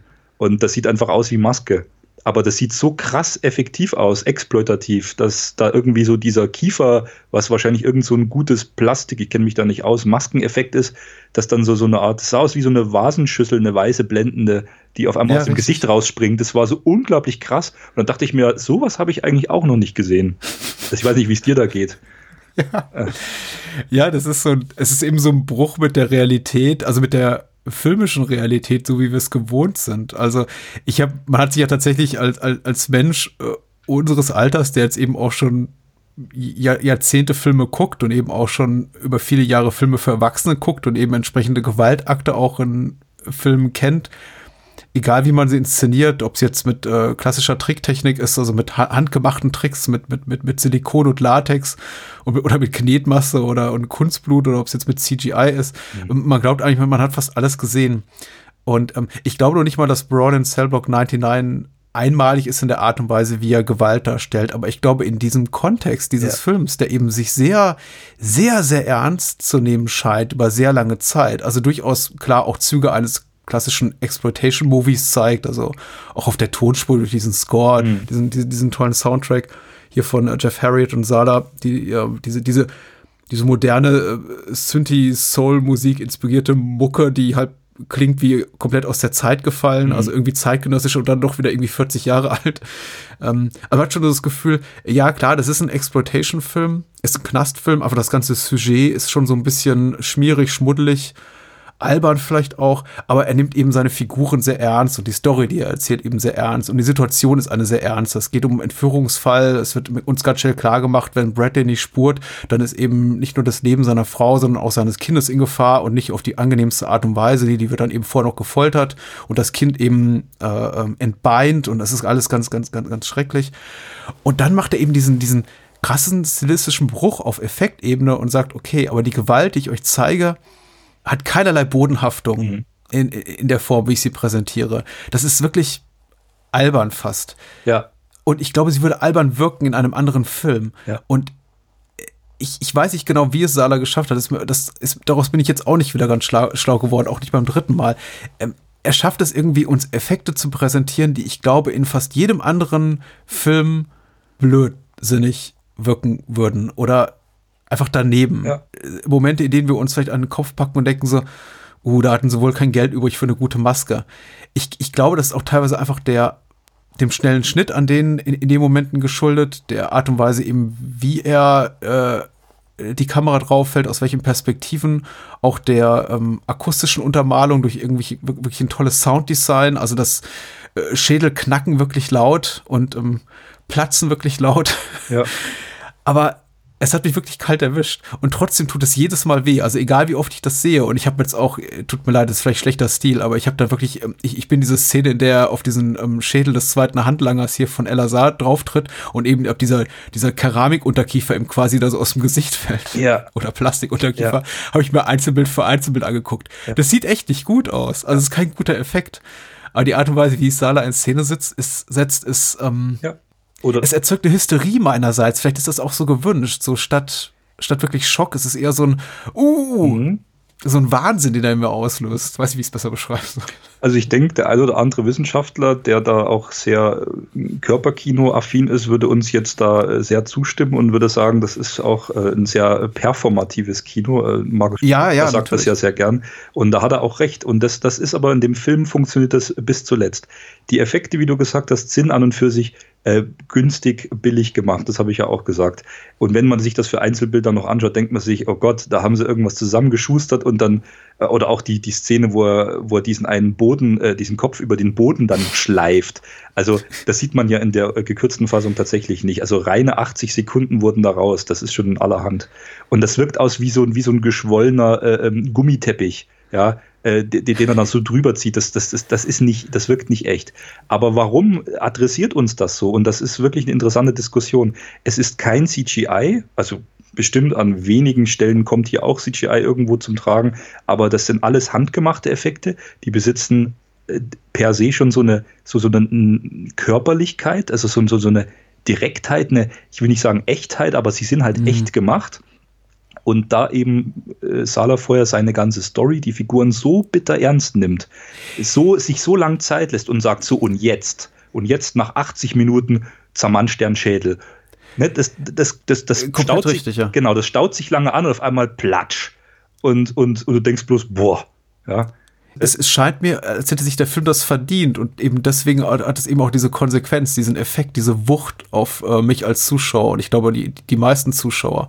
Ja. In, in einem anderen Film zu einem vielleicht früheren Zeitpunkt hätte das nicht funktioniert. Deswegen ist es auch, glaube ich, auch strategisch sehr gut für Sala zu sagen, okay, wir quasi, ich habe jetzt vorhin hier von Down-Leveln gesprochen, aber jetzt leveln wir uns mal ab, so in Sachen auch Ja. Gewaltdarstellung und, und, und Action. Also am Anfang ist die Action-Choreografie noch relativ konventionell. Und er wird immer idiosynkratischer in der Art und Weise, wie er Action inszeniert. Es ist immer mehr verbunden von unserer Seite aus als Zuschauer mit, uh, Momenten, das ist, so, so habe ich das aber nicht erwartet oder so noch nicht gesehen. Es gibt immer mehr Momente, in denen er eben quasi ästhetisch bricht mit dem, was wir zuvor gesehen haben in seinem eigenen Film, aber in dem auch, mit dem auch, was wir aus anderen Filmen kennen. Und das kann er eben nur, indem er uns eben, indem er sich eben so viel wirklich Zeit nimmt, uns die Figuren zu zeigen, auch ihr Innenleben oder teilweise auch ihr fehlendes Innenleben, das ganze Ambiente, in dem wir uns da bewegen, ist auch so mit, mit, mit Regeln quasi äh, zu versehen, wie diesen, diesen Knastalltag, in den wir eingeführt werden durch, den, durch äh, Bradley Smith-Häftling, zumindest als er da noch im Fridge ist.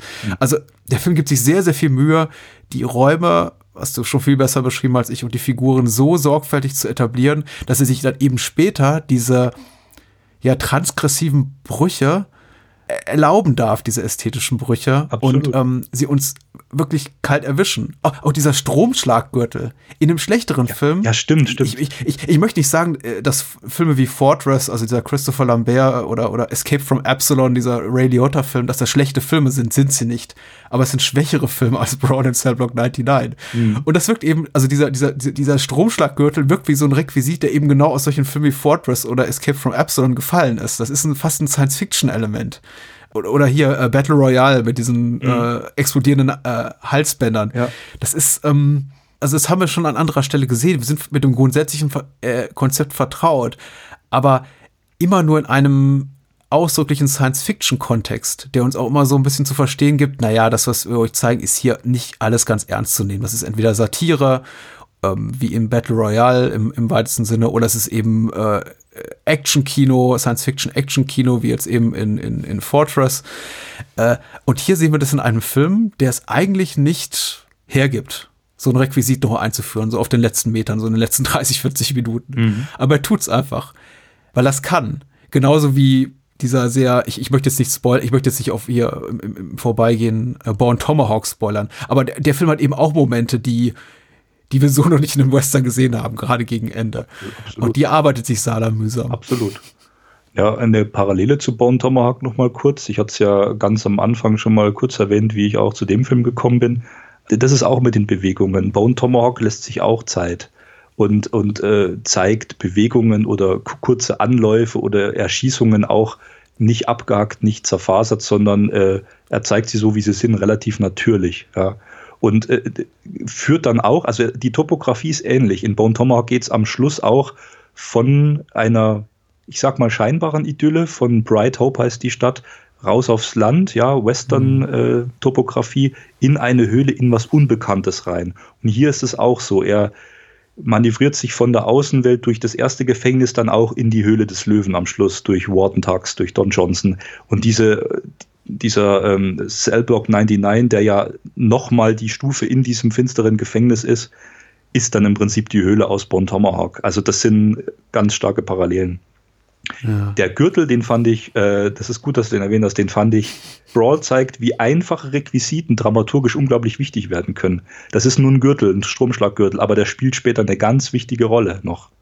Und den zeigt er wiederholt, mehrfach, wie äh, Bradley dadurch äh, malträtiert wird, äh, wie er es aushält, ja? und wie ihm am Schluss durch eine ganz banale andere Requisite einfällt, haha, irgendwie kriege ich das Ding überlistet.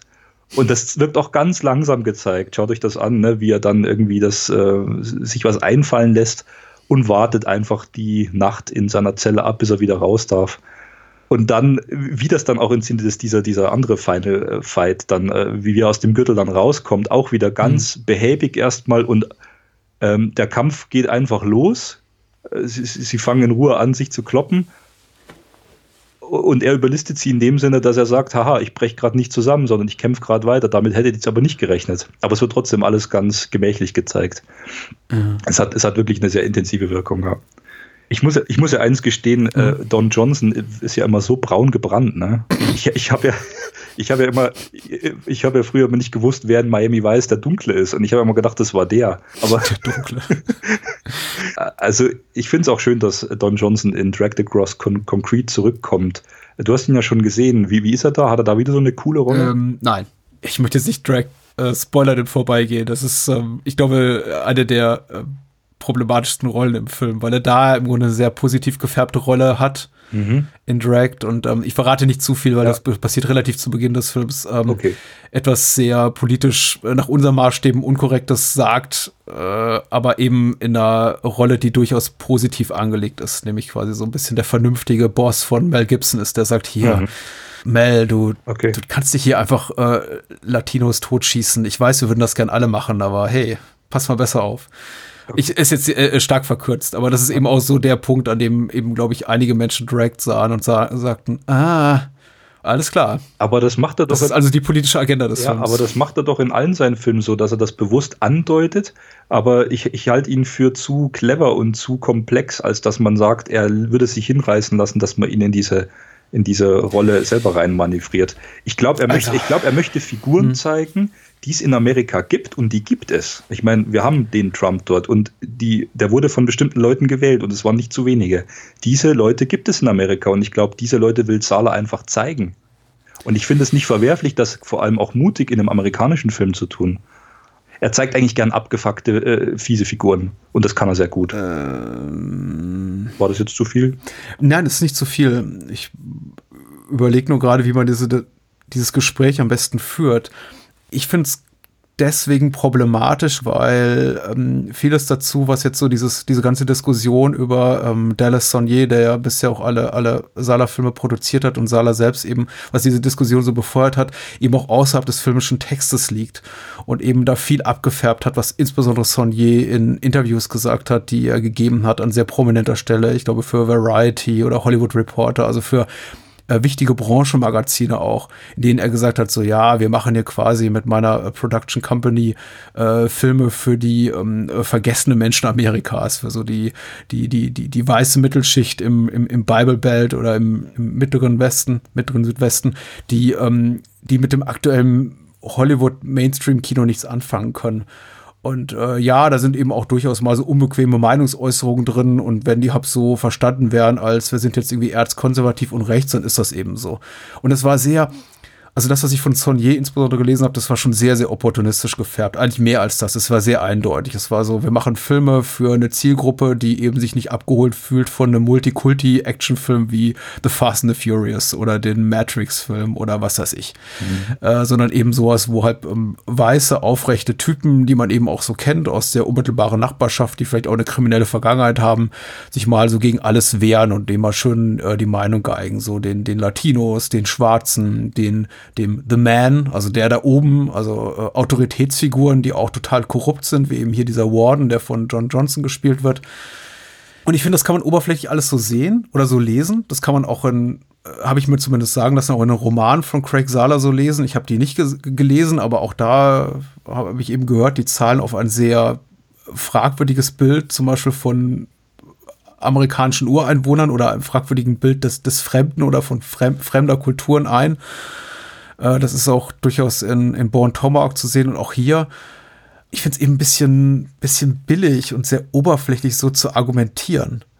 Also Momente oder Dialogzeilen von Bradley hier aus Brawl rauszunehmen, wie ich es jetzt einige Male habe geschehen sehen und zu sagen, okay, offensichtlich ist der Typ ein Rassist, also ist der ganze Film politisch zumindest Bullshit, auch wenn es inszenatorisch kompetent ist. Ja, richtig. Zum Beispiel diese äh, Star Stripes and Burrito äh, Sache, die er diesem, diesem hispanischen ähm, Mitgefangenen an, an, an Kopf wirft. Völlig kontextbefreit, das habe ich aber eben auch so gesehen in Kritiken, ist es natürlich hochgradiges Arschlochverhalten. Äh, rassistisch durch und durch, da, daran gäbe es nichts zu meckern. Aber wie gesagt, nur kontextbefreit. Innerhalb des Plots des Films und innerhalb dieser Szene, in der es eben darum geht, wie schafft es Bradley, möglichst schnell anzuecken, einen Kampf zu provozieren, eine körperliche Auseinandersetzung, Menschen zu verletzen und eben dadurch quasi sich, ich habe es jetzt als Down-Level beschrieben, also quasi so noch, noch eine, eine Stufe tiefer in der Gef Gefangenenhierarchie zu sinken und eben in diesem äh, ominösen Cellblock 99 zu kommen, ist natürlich vollkommen gerechtfertigt, Natürlich. weil man annehmen muss, er spielt eine Rolle. Natürlich, genau. Das ist aufgesetzt. Äh, richtig. Er hat nicht wirklich ein Problem mit seinem Gegenüber und vor allem nicht aus politischen Gründen, weil dieser eben eine andere Hautfarbe hat oder eine andere Haarfarbe. Ja. Er will einfach er, er, verdammt nochmal seine Frau retten. Genau, und er will, er muss provozieren. Und ich finde, das ist genau wie du es gesagt hast, ganz wichtig. Und so arbeitet Zahler. Er, er stellt schon solche kritischen Szenen dar, erstmal, wo man sagt, uh, das ist jetzt aber, äh, das ist jetzt aber, ne, das, das provoziert hier, das ist, äh, das, das geht ganz schön ran. Aber er äh, macht es innerhalb der Handlung. Es ist diese Dramaturgie, die für seine Rolle das erfordert. Und genau wie bei Bone Tomahawk, da haben auch alle gesagt, äh, oder nicht alle, da haben viele gesagt, äh, da, da sind ja nur Weiße und die Weißen sind jetzt die Guten und, und machen, die, machen die Ureinwohner platt und, und töten alle. Äh, ja, aber äh, wie war das halt damals in, in dem äh, Manifest Destiny? Da sind halt die Weißen nach Amerika gekommen, schrecklich genug war es ja, und haben einfach das Land für sich befriedet und sind in Höhlen rein und in andere Dinge und, und, und haben die Ureinwohner platt gemacht. Äh, es ist einfach, so war es einfach. Ja? Ähm, dass natürlich dieses ähm, Böse der Ureinwohner dann als überdämonisches, als Kannibalenfresser noch dargestellt wird, dass das mhm. noch überhöht wird, das ist für mich eigentlich ein relativ cleverer Kniff von Sala da zu provozieren, auch nochmal, so wie in der Szene hier, wo ähm, Bradley die Latinos im Knast anmacht und äh, vorsätzlich rassistisch beschimpft, zu sagen, äh, ja, wie könntet ihr darauf reagieren, wenn ich jetzt die Ureinwohner als Überdämonen darstelle, ne? als, als, als, als die Hölle selbst. Ja? Äh, mhm. Also die, die, die, die Weißen in äh, Bone Tomahawk kommen nicht gut weg. Die stellen sich ziemlich flapsig an, äh, ziemlich platt und äh, mhm. wären ohne ihre Schrotflinte wären die nix. Ist ne? mhm. Ja, also die, die schießen sich selber über den Haufen. Ja. Also ich finde, er hat, ich, hat, eine große Kenntnis von der amerikanischen Geschichte und ja. äh, zeigt das auch. Die hat er. Ich glaube, die kann man ihm auch nicht abreden. Ich möchte das Thema aber jetzt auch nicht wegreden. Also es soll nicht der Eindruck entstehen, weil es eben auch nicht meiner persönlichen politischen Überzeugung äh, entspricht, dass ich das jetzt hier irgendwie, ja, es gibt ja schon diesen schönen Begriff des Whitewashings äh, hier irgendwie dass, dass ich sowas hier anwenden möchte. Ich möchte es auch nicht schönreden in irgendeiner Art und Weise. Ich glaube, es gibt entsprechende Tendenzen in seinen Filmen und sie bieten durchaus die, die Oberfläche, um das da reinzulesen. Und du hast gerade von Sala als Provokateur geredet. Ich glaube, das ist schon eine Strategie, die er ganz bewusst anwendet. Ja da ist für mich nicht viel mit Subtext oder ja, kann man so deuten, muss man aber nicht. Ich glaube schon, dass ähm, Sala ein ums andere Mal da vor seinem unvollendeten Skript sitzt und dann denkt, ja, was könnte ich denn mal reinwerfen, was jetzt irgendwie so ein bisschen anecken könnte. Weil ich glaube, es ist schon so, er ist schon so ein kleiner Troll.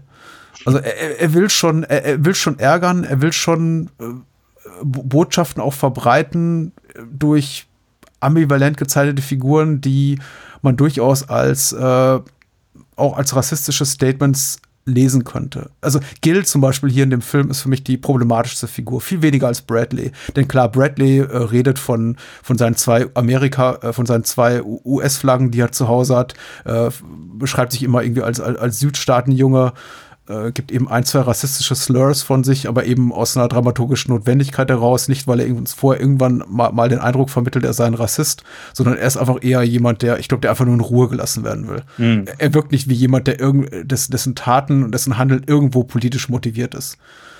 Gil zum Beispiel, aber sein Chef ist für mich ein problematischerer Typ, weil den lernen wir erstmals kennen als äh, jemand, der eben diese ganzen rassistischen Sprüche klopft aus Überzeugung. Also bevor er sich da mit seinem äh, mexikanischen, äh, mutmaßlich mal äh, Geschäftspartner trifft, Elazar und seinen zwei Handlangern, äh, Ramon und Pedro, äh, kommen dann erstmal Sprüche wie so, ja, du kennst sie doch hier, die Bodenfresser und mhm pipapo. Also da sind noch ein paar andere Sachen, die ich jetzt gar nicht so äh, wiederholen kann und will. Und ähm, äh, Bradley sagt dazu erstmal gar nichts. Der hat keinerlei politische Agenda oder Haltung dazu. Der will einfach nur sein, sein Geld verdienen und sein Kind durchbringen. Richtig. Ähm, aber wer, wer damit Gil aus der Handlung, wäre ich total fein damit. Das Problem habe ich in dem Moment, in dem eben also auf einer politischen Ebene Problem, nicht mit dem Film, weil der bleibt spannend bis zum Schluss und ich habe Spaß daran. Aber auf so einer politischen Ebene habe ich mein, mein Beef mit dem Film in dem Moment, in dem eben Gil wiederkommt und uns quasi so ein bisschen als, als Retterfigur präsentiert wird. Also als jemand, der doch in letzter Konsequenz integer ist und auch eine wichtige Figur darstellt, um Lauren aus der Misere zu holen, in der sie sich eben befindet. Mhm. Also jemand auch, den Gil als erster anruft, als ersten anruft, wenn er Hilfe braucht. Ja, da möchte eben Gil. Da möchte ich dich der was rassistische dazu, Drogenbaron. Ja, da möchte ich dich was dazu fragen. Das ist auch wieder ein wichtiger Punkt. Erste Frage. Ist es denn so, dass der Film dich mit dem Gefühl entlässt, alles ist gut? Gut, wir spoilern jetzt ganz hart. Äh, Bradley wird es nicht überleben. Ne? Er wird im Knast sterben. Ziemlich spektakulär, durch nicht allzu gelungene Maske wieder. Aber ist es denn so? Ich hatte das Gefühl, dass äh, Lauren, die schwangere Lauren, die jetzt bei Gil Zuflucht finden muss, ihr ganz hm. späteres mhm. Leben wird am Arsch sein. Sie ja, hat, natürlich. Er hat es ihm versprochen, Gil hat Bradley versprochen, ich kümmere mich um sie. Und Lauren wird später mit ihrer Tochter äh, wird so eine richtige Gangster, nicht Diva, aber ne, so eine Gangsterbraut werden. Sie wird in diesem Umfeld aufwachsen.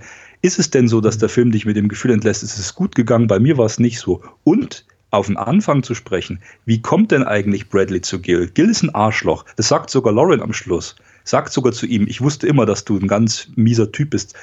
obwohl er sie gerettet hat und erschossen, weil er doch dann noch so gäsig lächelt, so, haha, die haben wir jetzt erledigt. Mhm. Der, der, das ist einer, der hat richtig Spaß daran, Leute zu killen. Das hat Bradley nicht. Und dann sagt sie zu ihm, ja, ich wusste immer, du bist, du bist ein ganz mieser Typ. Ja? Das, das mhm. wird aber in dem Film formuliert. Und auch am Anfang, wie kommt Bradley zu ihm? Ihm bleibt keine andere Wahl mehr. Er hat keinen Job mehr, es geht gar nichts mehr, sie sind am Boden. Und sie sagt, ja, du wolltest doch nicht mehr für den arbeiten. Ich finde, Gil mhm. ist eine problematische Figur, wird aber auch als problematische Figur gezeigt. Oder ist dir das un äh, kann sein, dass es vielleicht ein bisschen zu knapp ausgeführt ist im Film. Wie geht's dir damit? Ja, ich, ich glaube, äh, den, den letzten Halbsatz, der ist ganz entscheidend für mich. Es ist für mich zu uneindeutig, also zu uneindeutig, um sich wirklich als von Seiten der, der, der Filmemacher von der Figur zu distanzieren. Mhm. Also es ist ja so, wie nimmt man den Film wahr? Sieht man nur das Unmittelbare und denkt sich, oh shit oder oh yeah? Und ähm, verwendet, verschwendet danach keinen weiteren Gedanken mehr an das Geschehene oder ähm, nimmt man den abends mit ins Bett oder am nächsten Tag vielleicht mit ins Büro oder auf den Acker oder sonst wohin. Auf jeden Fall. In die, in die Krankenstation, wo auch immer man gerade arbeitet oder sonst seinen Alltag verbringt und macht sich darüber Gedanken. Ich weiß es eben nicht. Je nachdem macht man Ersteres und sagt so, hier Instant Gratification, ich habe mich gut amüsiert, yeah, Knalleffekt, äh, Credit, äh, Endcredits äh, fertig, äh, Bradley explodiert das Gesicht, würde ich sagen, Wham, toller Film. Wow, Kracher Maske nochmal am Ende ähm, hat Spaß gemacht. Fange ich an, mir darüber Gedanken zu machen und quasi auch, ja, Lawrence zukünftiges Leben zu äh, visualisieren und, und, und, die Rolle, die Gil wahrscheinlich da, da, darin spielt, nämlich als ja, schädliche Kraft quasi nochmal, der, der, sie wahrscheinlich für irgendeine miese Sache rekrutieren wird, auch vielleicht als, als, als, als Drug Mule da, als, als, als Drogenschlepper. Ähm, ja, es ist ganz furchtbar. Aber ich glaube, das ist nicht der Eindruck, den die Szene da, die, der letzte Moment mit Gil und Lauren auf alle hinterlassen wird. Denn was wir unmittelbar zuvor sehen, ist, wie, wie Udo Kier da äh, zweimal in, drei, zwei, dreimal in den Oberkörper geschossen wird und ähm, Lauren auf den am Boden liegenden koreanischen Doktor. Abortionist, genau, Doktor, ja, äh, Abortionist ist ja, glaube ich, im Original, äh, äh, schießen darf. Auch so ein äh, Fuck yeah-Moment. Und hätte, hätte Sala tatsächlich den Wunsch zu sagen, lass uns doch mal irgendwie das in, in all dem Elend zeigen, dass äh, Lauren Blüt äh, andere Möglichkeiten gehabt. Er gibt ihr dann dieses finale Telefonat, er lässt Gil quasi aus dem Bild treten und gibt äh, Lauren dieses finale Telefonat mit Bradley, wo eben beide noch mal so richtig äh, emotional blank ziehen dürfen und irgendwie auch äh, eine Katharsis erleben, die zumindest mich mit dem Gefühl hinterlässt, ja, das hat jetzt schon irgendwie so alles seine Ordnung und es soll eben nicht anders sein. Trotzdem natürlich einfach die die Zukunft für beide richtig schlecht aussieht. Also Bradley wird keine großartige Zukunft haben, sein Leben dauert vielleicht noch eine Minute oder zwei, nachdem sie aufgelegt hat. Und Lawrence Leben wird wahrscheinlich ziemlich am Arsch sein. Aber trotzdem war, be bevor mir das alles so bewusst wurde, mein unmittelbares Gefühl, okay, der Film ist zu dem bestmöglichen oder happiest ending possible mhm, gekommen, mhm, ja. zu dem er an dieser Stelle hätte können. Ja, gut, er, klar, er will erstmal ein Happy End für die Hauptfiguren, aber ich finde so schon so ein bisschen im Subtext, dass du weißt, dass es hier eigentlich immer nur um Verbrechen und äh, der ganze Film, den finde ich zu abgefuckt und zu düster. Äh, es ist einfach einfach nur schrecklich, was wir die ganze Zeit da sehen. Und er nimmt sich ja ernst. Ne? Also ja. Äh, klar, die, die, vielleicht diese Masken, diese, diese krasse Action, wo er sagt, da wird er dann exploitativ. Ähm, es war interessant, meine Kollegen äh, Benedikt und Max haben am Anfang mal die gekürzte Fassung gesehen und fanden ihn damals schon sehr beeindruckend und äh, haben jetzt auch nochmal die ungekürzte gesehen, haben natürlich auch die sag mal, die, die, die Rohheit, die, die Direktheit der Effekte gelobt und dass das natürlich perfekt reinpasst und dass es auch so gehört, so ist die Originalfassung, haben aber gesagt, dass die gekürzte Fassung an und für sich schon ihren besonderen, äh, besondere Wirkung äh, ausstrahlt. Mhm. Und ähm, ich finde, ja, du hast recht. Es werden nicht alle so sehen, wahrscheinlich sogar die wenigsten. Ich bin jetzt mal ganz mutig und zähle mich dazu und sage, ich lese in Salas Film schon immer auch so das Negative raus. Ja, Bradleys Herkunft wird ja auch immer neg negativ quotiert, der ja ständig als äh, Redneck adressiert, mhm. also eine despektierliche Bezeichnung für einen Südstaatler äh, von anderen. Also den Film trägt schon über weite Strecken diese Wir gegen die oder Ich gegen die Attitüde. Mhm. Ich gegen das andere, ich gegen die da oben, ich gegen die Fremdkörper quasi in unserer Gesellschaft. In Bradleys Figur steckt das nicht drin. Es steckt aber, glaube ich, in der DNA des Films. Mhm. Und das lässt sich auch nicht rausreden. Das macht den Film nicht schlecht und ich finde es grundverkehrt zu sagen, ich gucke etwas nicht, weil mir die politische Agenda eines Films missfällt. Deswegen ist er für mich künstlerisch weniger wertvoll. Ich glaube, gerade dann, zumindest wenn man es wie wir ernst meint mit dem Thema Filmkritik und Analyse und vielleicht auch Filmwissenschaft, muss man sich damit auseinandersetzen und kann sowas auch gut finden. Aber ich sehe die, die Punkte, an denen Sala anecken will, mal, mal vielleicht gar nicht so bewusst, mal durchaus in seiner Rolle auch als Provokateur. Und ähm, ich kann Braun in Cellblock 99 dennoch bewundernswert finden für das, was er eben leistet. Wäre wär also meine abschließende Haltung dazu. Ja, dem würde ich zustimmen. Ich finde, wir haben jetzt eigentlich schon grundlegend wichtige Themen besprochen, dass man, glaube ich, einen guten Eindruck hat. Ich hätte noch eine Frage noch, an dich, ja, ja, aber bitte schieß das mal los. Mir ist noch aufgefallen, das hatte ich damals auch in meiner kurzen schriftlichen Abhandlung geschrieben, wenn er anfängt als Drogenkurier zu arbeiten, da geht er auch schon so einen ganz langen Gang entlang, ne, in, in, so einem Wohnviertelhaus. Ne, er muss doch dann ein Paket hinbringen. Ne. Und ja, ja, das wirkt auch schon wie so ein Gefängniszellenflur, finde ich. Also so habe ich das beschrieben. Mhm. Ich finde, ab dem Moment, wo man ihn, man sieht ihn einmal ja bei der Arbeit, ne, das ist dann, wenn, wenn er dieses Päckchen überliefern muss, sieht man ihn einmal, wie das sein typischer Alltag läuft. Er bringt nachts irgendwo was hin, geht hin und geht wieder. Äh, da mhm. finde ich, ist er schon gefangen. Ne? Klar, da ist er schon gefangen in seinem, in seinem schlechteren Leben. Und das wird auch wieder visuell so dargestellt. Mit diesem Flur, wie er so, wo diese Zimmertüren links und rechts, das wirkt alles schon so wie im Knast. Ja, und da steckt doch schon so eine Spannung drin. Also das fand ich tatsächlich schon so die erste wirklich Suspense-gefüllte Szene, diese ganzen Türen rechts und links, von denen du denkst, ständig denkst, ähm, sie könnten sich jetzt jederzeit öffnen und jemand könnte rausspringen. Auch die Rückgabe dieser Drogentasche, die wird ja dann gewogen, ne? Ja.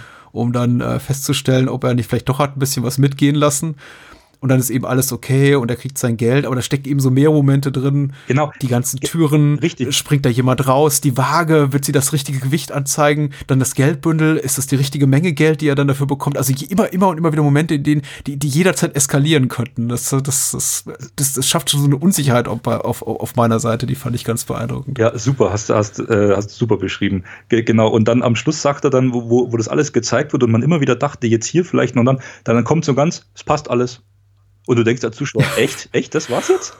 Ja, nee, man, das man ist total so überrascht. Man denkt eigentlich, da muss jetzt doch mal irgendwas kommen. Ja, ja genau. ja, sehr, sehr, sehr gut beschrieben. Ich ja. habe äh, ich hab noch eine Frage an dich, weil ich nicht genau weiß, woher es kommt. Ich kann es mir an einigen Stellen herleiten, zum Beispiel durch diese stark verkürzten Dialoge, zum Beispiel dieser Austausch, den Bradley hat da gegen Ende mit dem, mit dem Warden, der von John Johnson gespielt wird, mit, äh, wo, wo, wo Tux eben der, der Direktor fragt, hier habe ich Zeit für eine Zigarre und Bradley ganz, ganz trocken dann sagt, ähm, eine halbe vielleicht. Ähm, und dann sagt er eben, ja gut, ich habe nur, ein, hab nur ein Zigarillo, die sind eh schnell runtergeraucht. Also das ist schon sehr coole, pointierte äh, Dialoge, die für mich auch so ein bisschen äh, rekurrieren, das, was eben auch äh, klassischer Film Noir gemacht hat. Und das war irgendwie, ist, ist auch so die Frage, die ich habe an dich. Ich habe den Film ein ums andere Mal als ähm, äh, Neo-Noir-Knastfilm in, in, er wurde als Neo-Noir-Knastfilm quasi bezeichnet. Siehst du da irgendwas Noiriges in dem Film? Ja, wenn man, wenn man den Begriff Noir jetzt mal an für sich nimmt, geht es ja um dieses Licht-Schattenspiel. Und im mhm. Film Noir gab es äh, halt einen ganz hohen Kontrast zwischen im Schwarz-Weiß-Film, äh, wie werden Sachen ausgeleuchtet.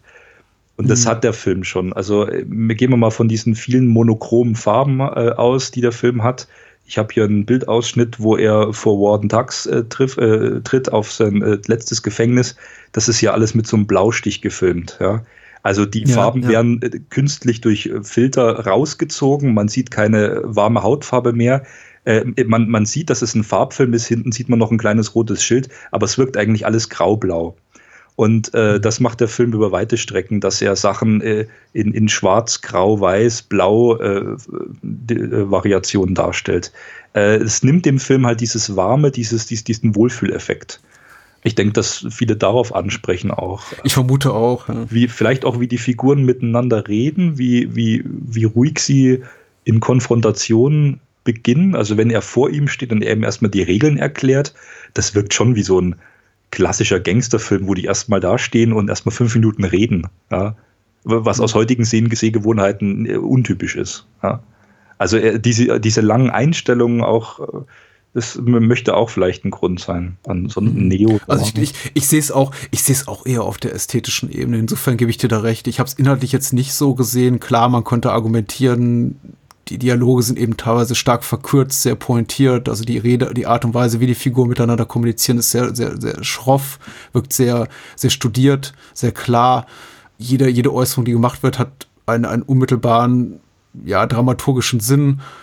Der Film ist voller Anti-Helden. Es gibt eigentlich keine so klassische keinen klassischen Protagonisten in dem Sinne, der so eine, so eine, so eine Heldenfigur darstellt, die komplett positiv gefärbt ist. Das ist eigentlich im Grunde nur, wer es, ähm, man muss immer nur aus den, aus den äh, notwendigen Übeln irgendwie das, das am wenigsten Schlimmste wählen hier von Seiten des Zuschauers, um, um sich damit anzufreunden. Und ist natürlich eine sehr fatalistische Geschichte. Also ich möchte sagen, da sind alle, alle, allesamt Elemente drin, die wir auch so im klassischen Hollywood-Film Noir finden, also der 40er, frühen 50er Jahre, aber äh, ich wäre jetzt nicht von mir aus drauf gekommen das so zu sehen. Aber ästhetisch vielleicht noch am ehesten, du hast ja recht, es gibt da, ähm, also das Color Grading ist mir auch extrem als sehr, als sehr wichtig und sehr, sehr, sehr vordergründig wichtig aufgefallen in den Momenten, in denen es eben in den, in den Fridge geht und plötzlich so quasi jede Farbe aus dem Bild gesaugt zu sein scheint. Ja. Und wir eben auch diese, diese, diese Stahl, Stahlblau, grauen, Kontrast, äh, kontrastreichen Bilder plötzlich haben. Ähm, ah, ja. welche, welche Fassung hast du denn zu Hause? Hast du auch dieses Mediabook von Cape Light? Oh, ich habe ich hab die UK ähm, Blu-ray. Mhm.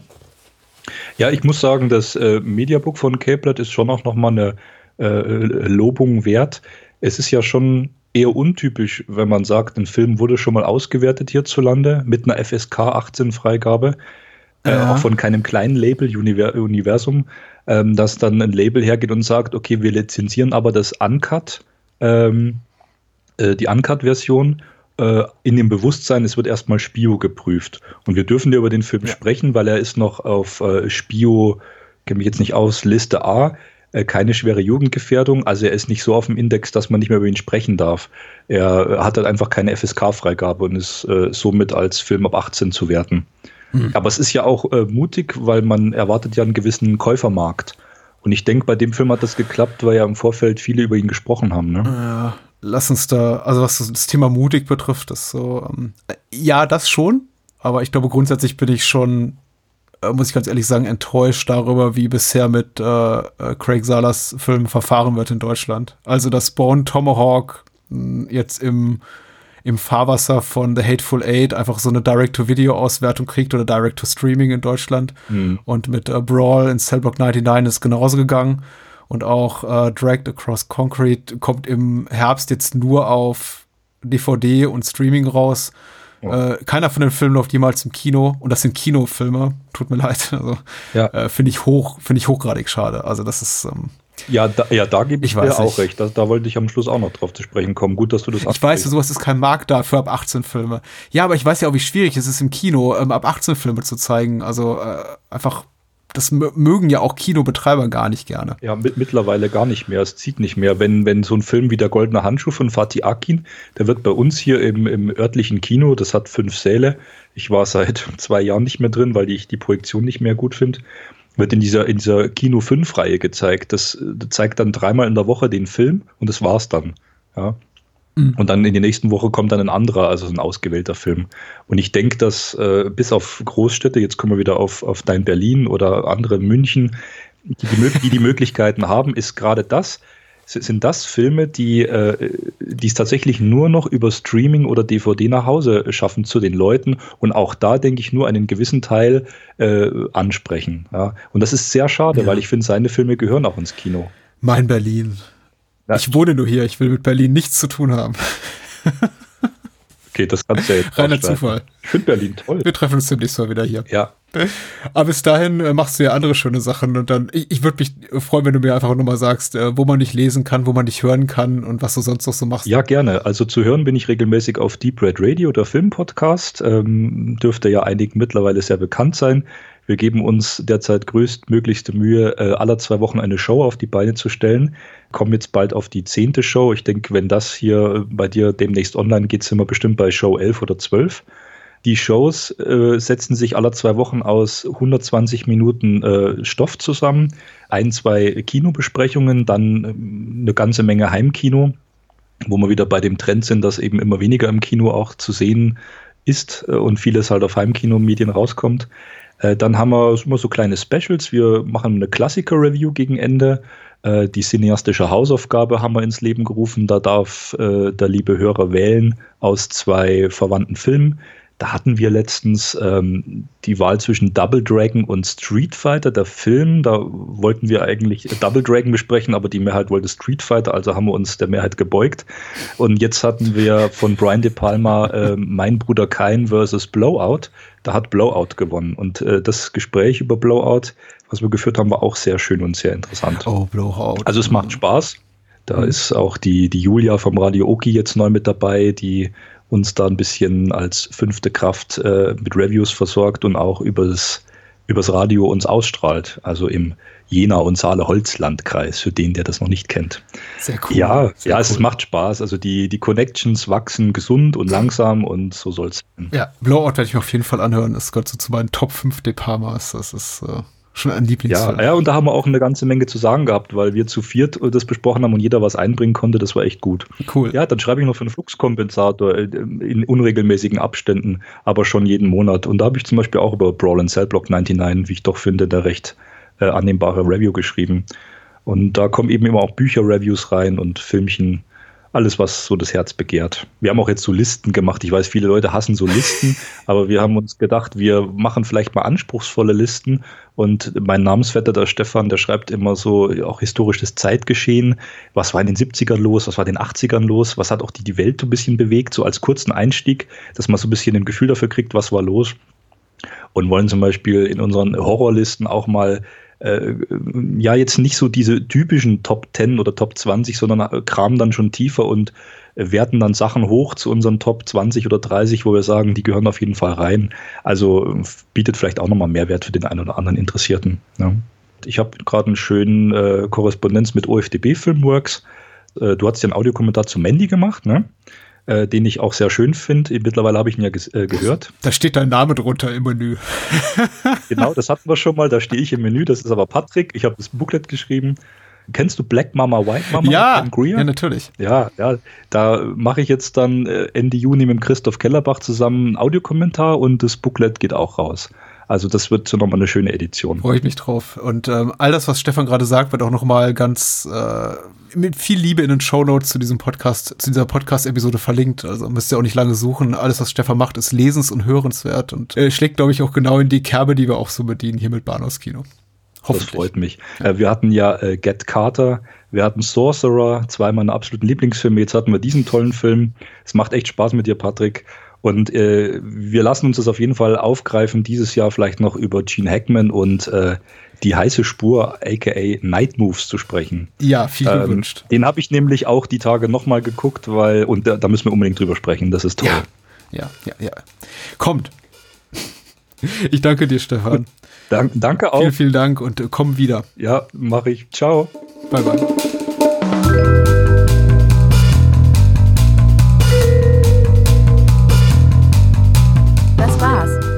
Mehr Bahnhofskino und die Bahnhofskino Extended Edition gibt es bei iTunes, Spotify und überall, wo es gute Podcasts gibt.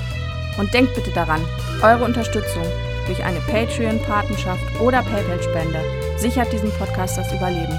Unter bahnhofskino.com findet ihr alle Möglichkeiten, uns unter die Arme zu greifen. Vielen Dank fürs Zuhören und adios.